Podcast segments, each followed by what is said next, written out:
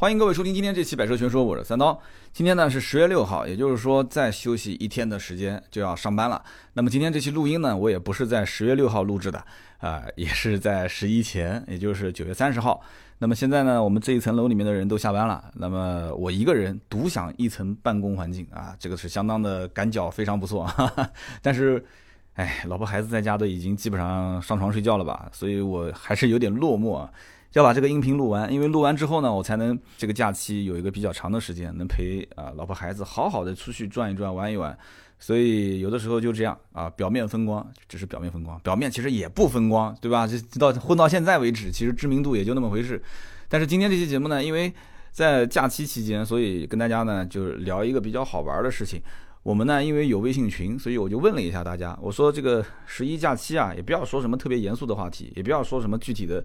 啊，哪个车啊，优点缺点什么的，因为这个十月三号那一期，其实我觉得话题本来是想聊得开心一点的，聊了关于车内隐私，但是把后来的一些这种观点，我回头自己也听了一下，总结了一下，我发现这个挺，整体调性还是挺让人悲哀的啊，挺悲伤的一个话题，因为以后这个不能做，那个不能做，所以今天这一期节目无论如何要说一个比较好玩的事情。那群里面我也问了，大家说三刀聊聊自驾游。说说自驾游当中有没有遇到什么好玩的事情，比较囧的事情。关于自驾游这件事情呢，我以前在节目当中啊，好像说的不多。我唯一搜关键词搜自驾游，搜了两期节目出来，两期节目都是广告啊，两期节目都是合作。然后呢，我这期节目无论如何，我我我这。必须不是广告，因为这期节目你知道的，从头到尾听完你就能发现，这里面除了说到了我之前开的那辆 CRV 啊，已经卖掉了那辆车，其他的没有任何跟车相关的。我就跟你说一个我曾经发生的真实的故事，而且是比较囧，真的是很囧的一件事情。我估计你听完应该会哈哈大笑啊。这里面包括我现在回想起来，也这里面有好玩的、感人的，也有很好笑的一些事情。那么是怎么一回事呢？就是有一年啊。我记不得是五一还是十一了，反正是个长假。当时呢，一家人是准备到这个安徽的桃花潭去玩啊。桃花潭水深千尺，不及汪伦送我情。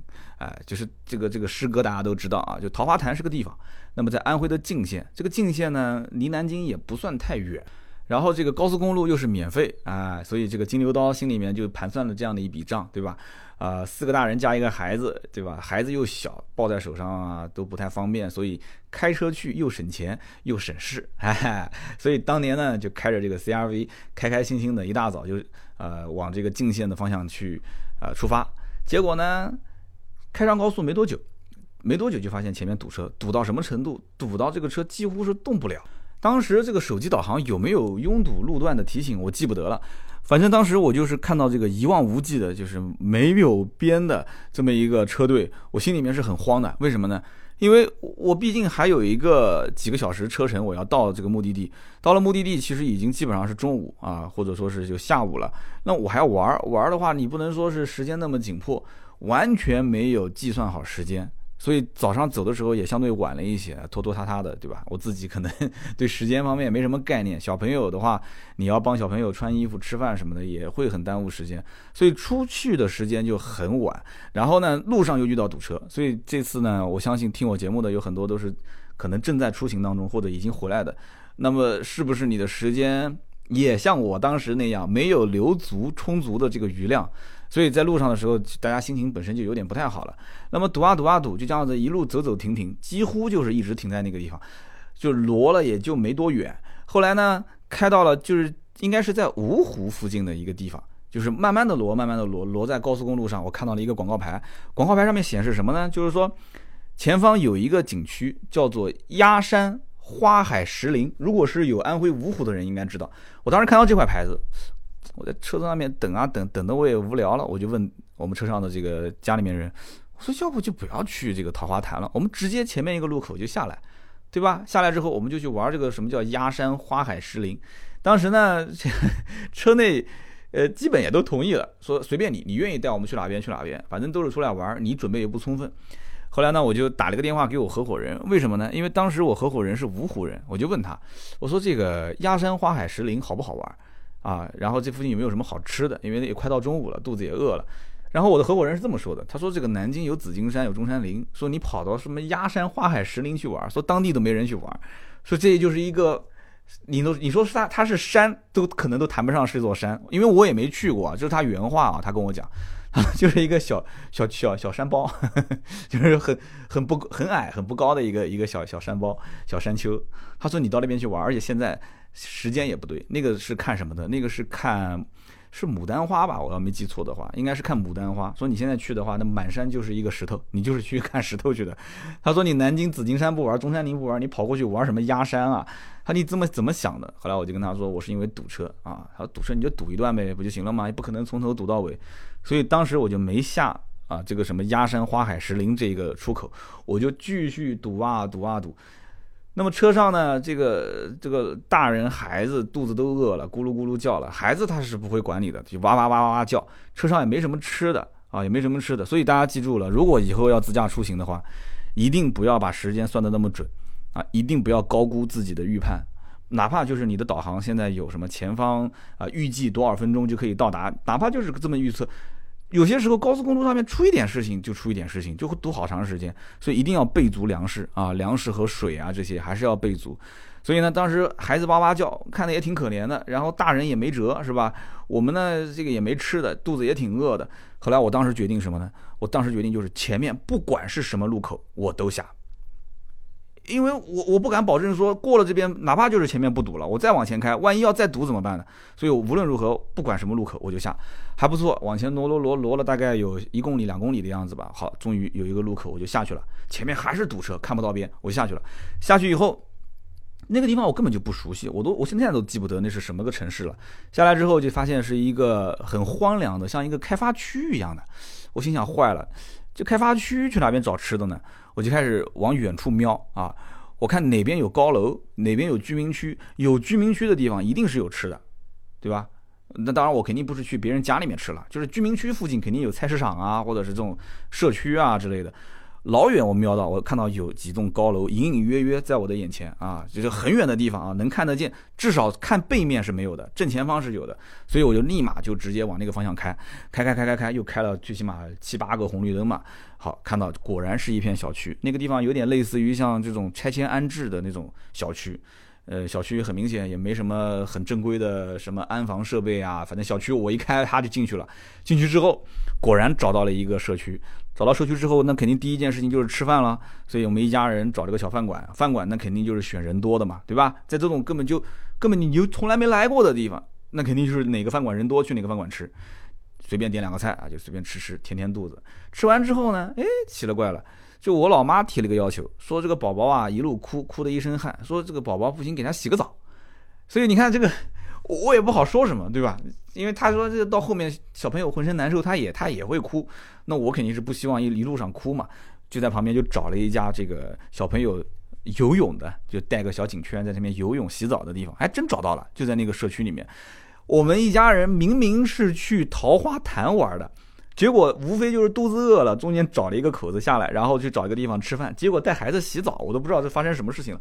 然后就真的就找了一个地方去洗澡。结果去洗澡呢，他是一个这个后来聊了一下，他是一个呃刚刚结婚的，我估计也就可能比我年纪小一点，可能跟我夫人差不多大年纪的一个一个一个女生，开了一家店。她老公呢是个公务员啊，她老公是个公务员，他上班，然后老婆呢就等于在小区里面开了一家这个店。就很明显嘛，对吧？他们家就住对面，然后这边开个店，就过个小日子也挺好的。完了之后呢，那边宝宝就在那边啊，就是这个游泳洗澡。我在这边也没事，然后这个我就我就一家人就围着店里面，就包括还有我爸、我老婆、我夫人，一直跟他们聊天。老板也挺能聊的，就聊聊聊。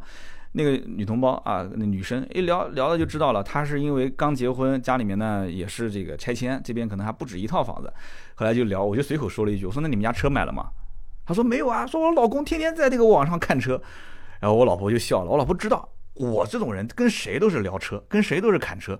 然后我就跟他聊，我说，哎，我说我是卖车的。我说你呢，老公其实今天要在就好。他说老公一会儿就过来了，他中午休息，他们公务员好像要休好长好长时间，可能是中午十二点一直休到下午三点上班，反正我记不住是两点半还是三点。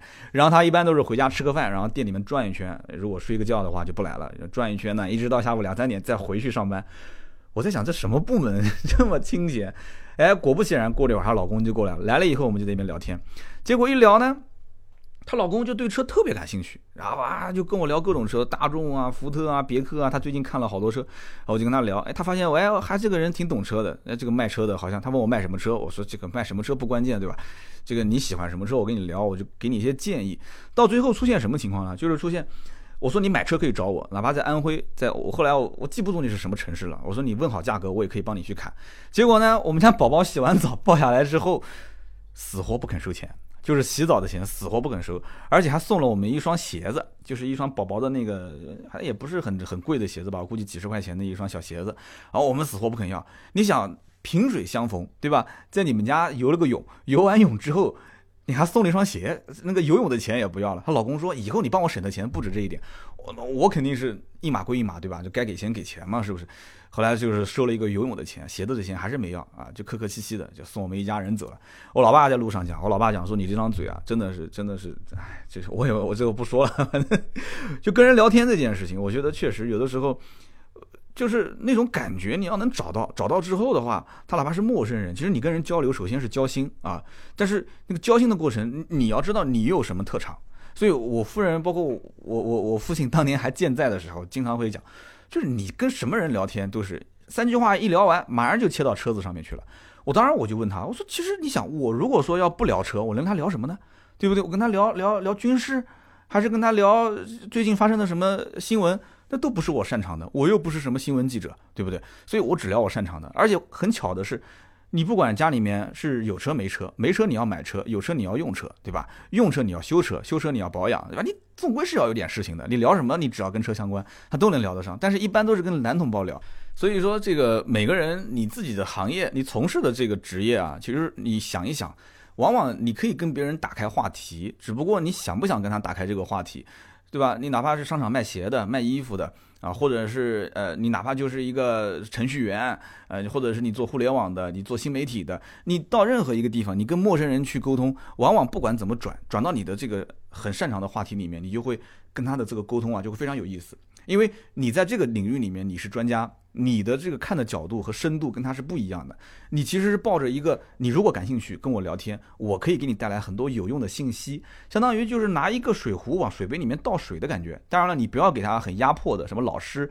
好为人师，就是在教你东西的这种感觉，你不要，你跟他就是保持一个很正常聊天沟通的形式，你要学会倾听，然后听到他的一些在讲的过程中的一些诉求，你不要去反驳他。有的时候聊天容易把人聊死，有些人不会聊天，他说了两句话，说哎，我觉得啊，别克这个车挺好的，别克这个车啊，这个美国人美国造车就不错，你啪你就跟他讲，因为你很专业，你说怎么美国人造车啊，就是个韩国车，他骨子里面就是大宇，你把他这个聊天就聊死了，对不对？你虽然你你这个。你也可以这么表达，但是你不要这么说。你说对，是的，先肯定他。对，美国人造车就是舒服，别克的车给人感觉就是舒服嘛，对不对？但是关键问题是，哎，你知不知道他的骨子里面还有一个基因？很多人他其实不了解，他其实是个韩国车。你先肯定他，你再抛出你的观点，他会说啊，韩国车怎么是韩国车呢？韩国车我知道啊，起亚、现代啊什么的。然后你再跟他把大宇跟。别克之间的这个故事，你跟他摊开来讲啊，哪一年的时候，哎，这个通用、别克，然后跟大宇之间的关系，以及别克在美国当地卖的怎么样？你说点好玩的事情，哇，他听得津津有味，他听你讲故事，你知道吗？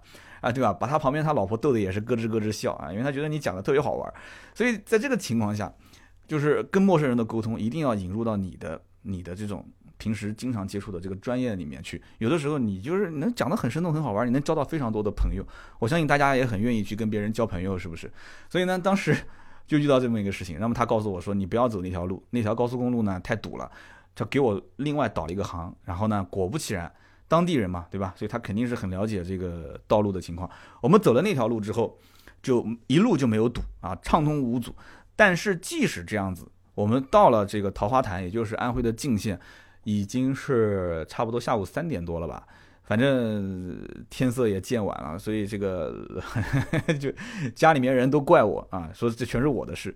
我在想，如果说当时不是中间吃个饭、带孩子洗个澡，当然了，也怪我中间拉着别人聊天聊半天，我也没肯，我也没肯收嘴啊。但是这个个人有个人的原因，那所有的人都怪我啊，说我没安排好啊，这个没办法啊。那么到了桃花潭，桃花潭呢，这个停车场不大。反正我至少我看到那个停车场，就是售票处前面的都不是很大，也没多少人。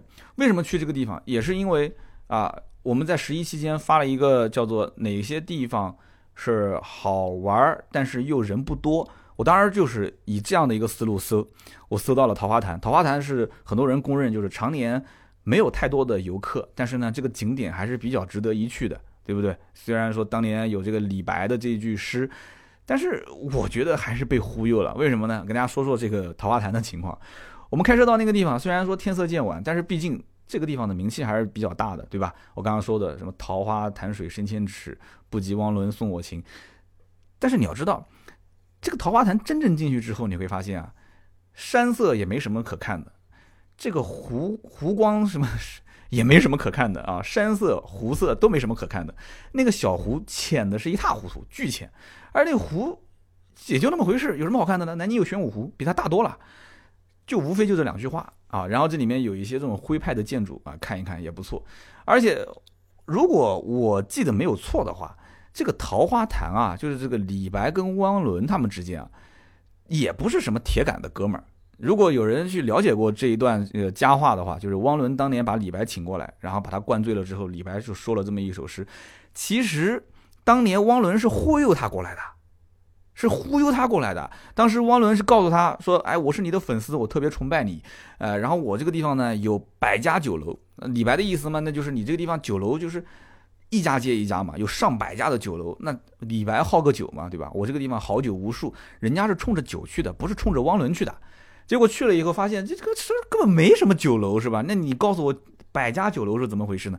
后来这个汪伦就跟他讲说，其实啊，是一个姓百的老板开的酒楼。所以呢，这就叫做百家酒楼啊。那李白哈哈大笑，所以这李白就说白了，白吃白喝嘛，对吧？别人招待好了也就算了，这哈哈大笑。我跟你讲，当年要如果是换别人啊，你要换个什么王维啊，或者换一个什么杜甫过去，老杜杜爷子，我估计直接给他摁在地上打。我跟你讲，我估计应该是这样子的啊。所以你说李白就哈哈大笑，你就好吃好喝就走了，写首诗送给汪伦，这汪伦赚大发了。但是就这一首诗，结果你看，千年之后就把我给忽悠过来了啊。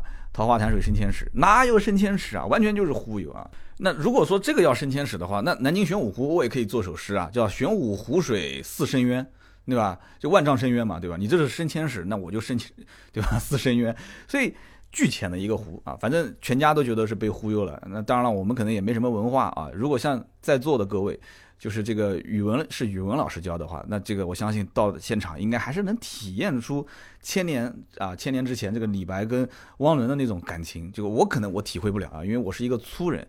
所以呢，当天呢这个三点多钟进去转，转到大概五点钟左右吧，转了一个多小时，五点钟左右，然后差不多就出来了。出来之后应该干什么呢？大家想想到一个旅游的景点，出来之后是不是就应该先到酒店去把这个行李放好了？可是对不起。正是因为当时我提前看到这个攻略，说这个地方呢不是什么热门的景点，所以当时我连酒店都没有订。大家没有听错啊，我连酒店都没有订。所以因为这件事情，被全家人，对，被全家人就差一点就摁在地上打，你知道吗？说你连酒店都不订，你把我们全部忽悠过来，你这想什么呢？我当时我说这这个地方怎么可能订不到酒店呢？你说是不是？又不是什么热门的旅游景点啊！你来了你也看到了，停车场的车都没停满。结果打开这个某订酒店的著名的著名的这个软件啊，结果一搜，果不其然，所有的这个当地的这些，哪怕就是一些小的旅店，全部爆满。甚至于他已经把我推荐到什么地方了？推荐到黄山。我说我这个地方不是安徽泾县吗？怎么推荐我去黄山呢？我把地图打开来一看，果不其然，黄山离这个地方很近啊。所以说。我我可能上高速开到黄山去去住一天吗？不可能的事情。那么在当地又找不到酒店，那怎么办？我说那不行，我们先吃饭吧，吃完饭再慢慢的找。哇，那全家那个脸色那拉的真的是跟茄子一样的，就在一起吃饭啊，吃吃饭那个女同胞你知道的，像我妈这种人就不噜不噜不噜就不停的在那边讲，哎，这怎么我们今天要露宿街头喽呀？怎么办？我说你不要急，对吧？办法肯定是有的，一定是有酒店可以住的。吃完饭了，那么这个这个老妈跟夫人就是带小孩继续喂饭啊，然后我和我老爸就在旁边就散散步。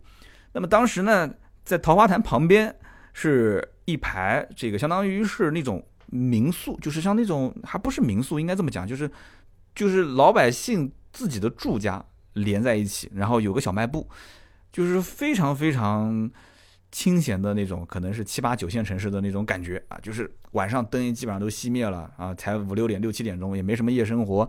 小卖部门口一两个老头在那边下棋啊，路上两只狗在叫，哎，就是那种感觉。我们散散步啊，爷爷俩聊聊天，走啊走啊走。哦老爸肯定也数落我两句嘛，说，哎呀，你看你这小子对吧，带一家人出来，连个酒店都都都不定，你这是为了省钱还是怎么？我说不是为了省钱。然后后来就往前走，走了没两步。我们就看到有一个人家啊，就类似像那种四合院，后面砌了一层楼，楼左边右边还有两栋啊，就有点像个，它应该叫三合院，不叫四合院。前面一个大门，大门是临临对着马路。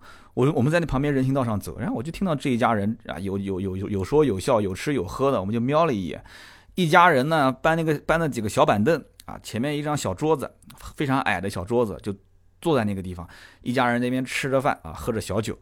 然后呢，我们也不好老是盯到人家看，这是别人的隐私，对不对？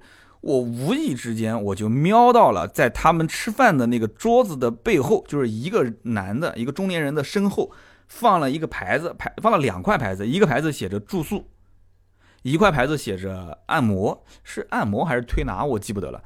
然后我就跟我老爸讲，我说，我说你看。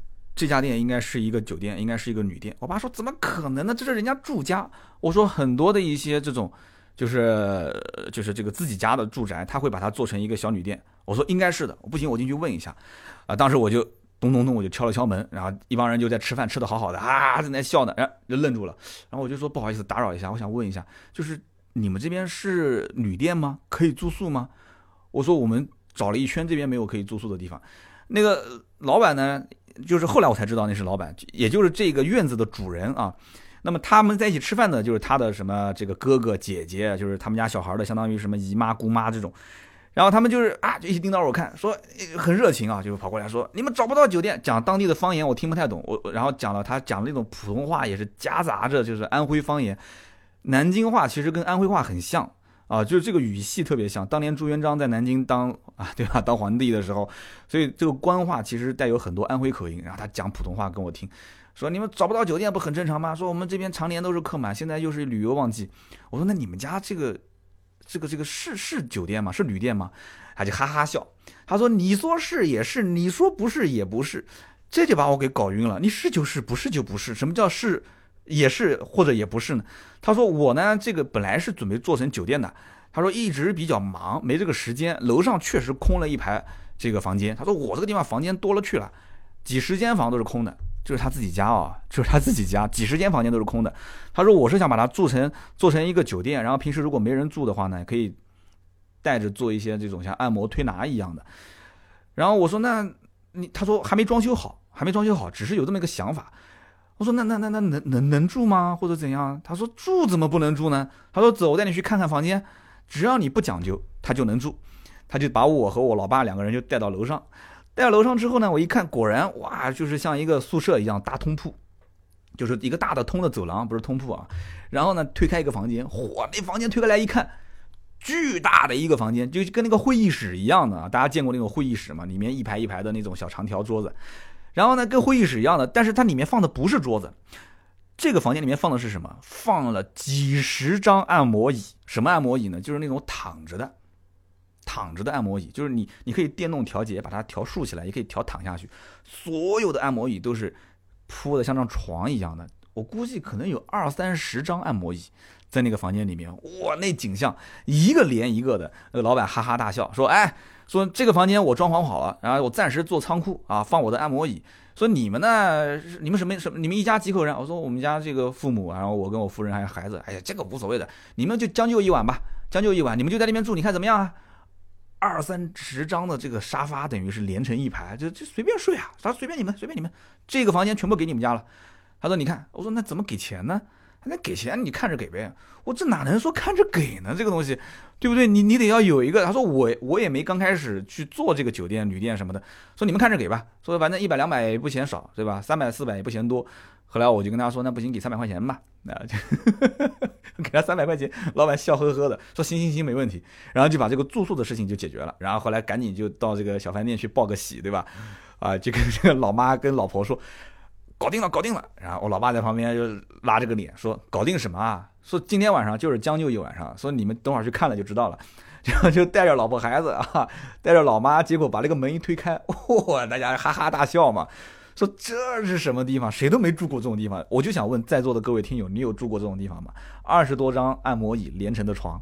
对吧？然后这个老板也也，老板他夫人也也非常的这个客气啊，说说你们家这个要不要给你们搞个什么隔挡之类的啊什么的？我说不用不用，没事没事没事，反正都穿着衣服睡嘛，对吧？今天晚上就将就一晚上，大家都反正都穿着衣服就就就这么睡了，孩子就跟我跟我老婆，我老爸老妈睡在那一头，中间隔老远老远，巨大的一个房间啊。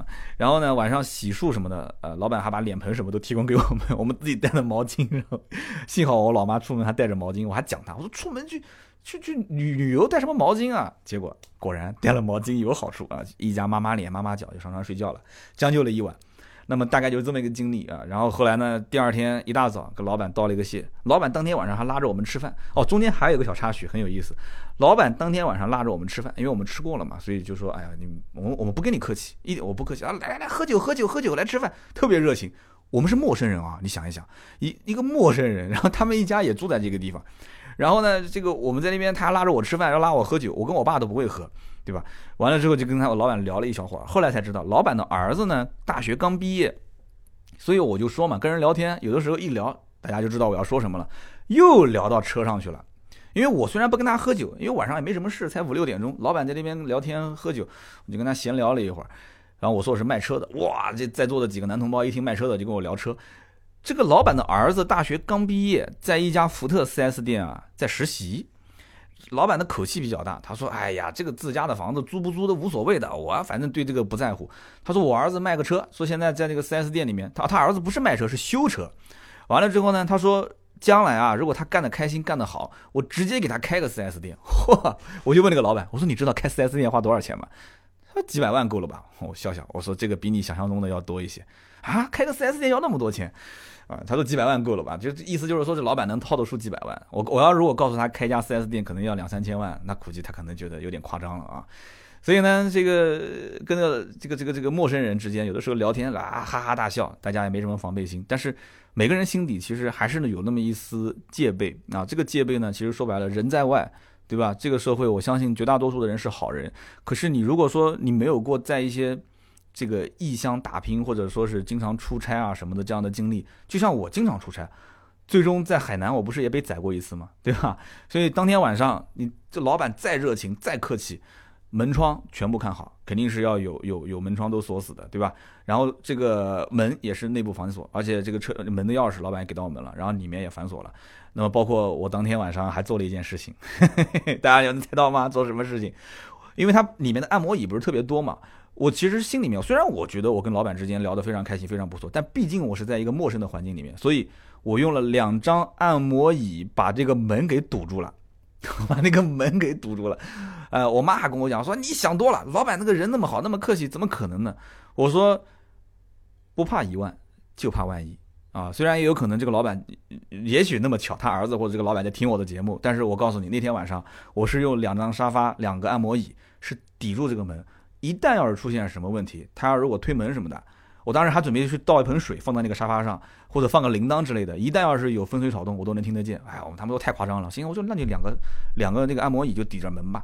所以我是做了一些防备的，因为毕竟你不要觉得说你占到便宜了。当时我现在回想一下，现在这个说实话，你说安全也安全，你说不安全也不安全。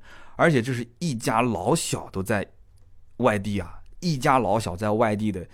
这个这个这个一个陌生人的房间里面住了一个晚上，所以不要抱着万幸的态度。有的时候，这个我也提醒各位，我只是分享一下我的经历啊，非常奇特的一个经历。那么第二天一早，我们早早的，我们又就出发，后来也就正常的回到了南京。那么这个故事呢，其实想表达什么呢？也没有什么想表达的，就把我这么一件这个事情分享给大家。也大家喜欢听故事嘛？这个故事我觉得你想得到什么，那就是我想告诉你的。反正从我个人角度来讲的话。堵车在路上要备粮食这件事情，我 大家知道了吧？就是你不要觉得导航告诉你三个小时可以到达目的地，中间不堵车，往往这种自驾游会出现很多意外情况啊。第二个呢，就是再冷门的这些景点，你也不要像我这样说，抱着碰运气的状态，啊，说到了再说吧，到了再说吧，到了再安排住宿，提前把酒店订好啊，提前订好酒店。我前两天去订了这个十月八号到十月十一号在北京的酒店。不也遇到这个问题吗？就是我本来也以为挺好订的，结果我一看，我的天，首先就是这个酒店价格比平时我看到的要贵很多。那么其次就是我中间稍微犹豫了一下，本来是两千块，结果啪犹豫了一下，突然就跳到两千三百多块钱。然后后来我们的同事跟我讲，你要再不订的话，那估计就两千六了。所以这个价格它是一直在浮动的，所以趁早啊，趁早给自己留一点，留一点时间的余量。那么再一个就是今天你看我聊那么多，这里面啊，个人沟通啊也很关键，而且遇到事情不要着急啊，天无绝人之路。好的，我们今天这期节目就分享那么多。然后这期节目呢，因为录制的时间比较早，是在九月三十号，所以呢，这个十月三号更新的节目还没上线。那么，因此今天这期节目是十月六号上线。那么三号的这个留言互动我还没看到，因此呢，今天先跳过一下。那么大家正常留言，三号的留言互动的话，我放在再下一次的节目，我们一起来进行一个这个互动。然后呢，每个人的这个礼品，肯定是一个都不会缺的，好吧？那么今天是十月六号，再次祝愿各位啊，就是这个假期还有最后这两天，好好的玩放松一下。那么到了这个八号。我们正常上班的时候有个好心情。好的，那么今天这期节目呢就到这里，我们下期接着聊，拜拜。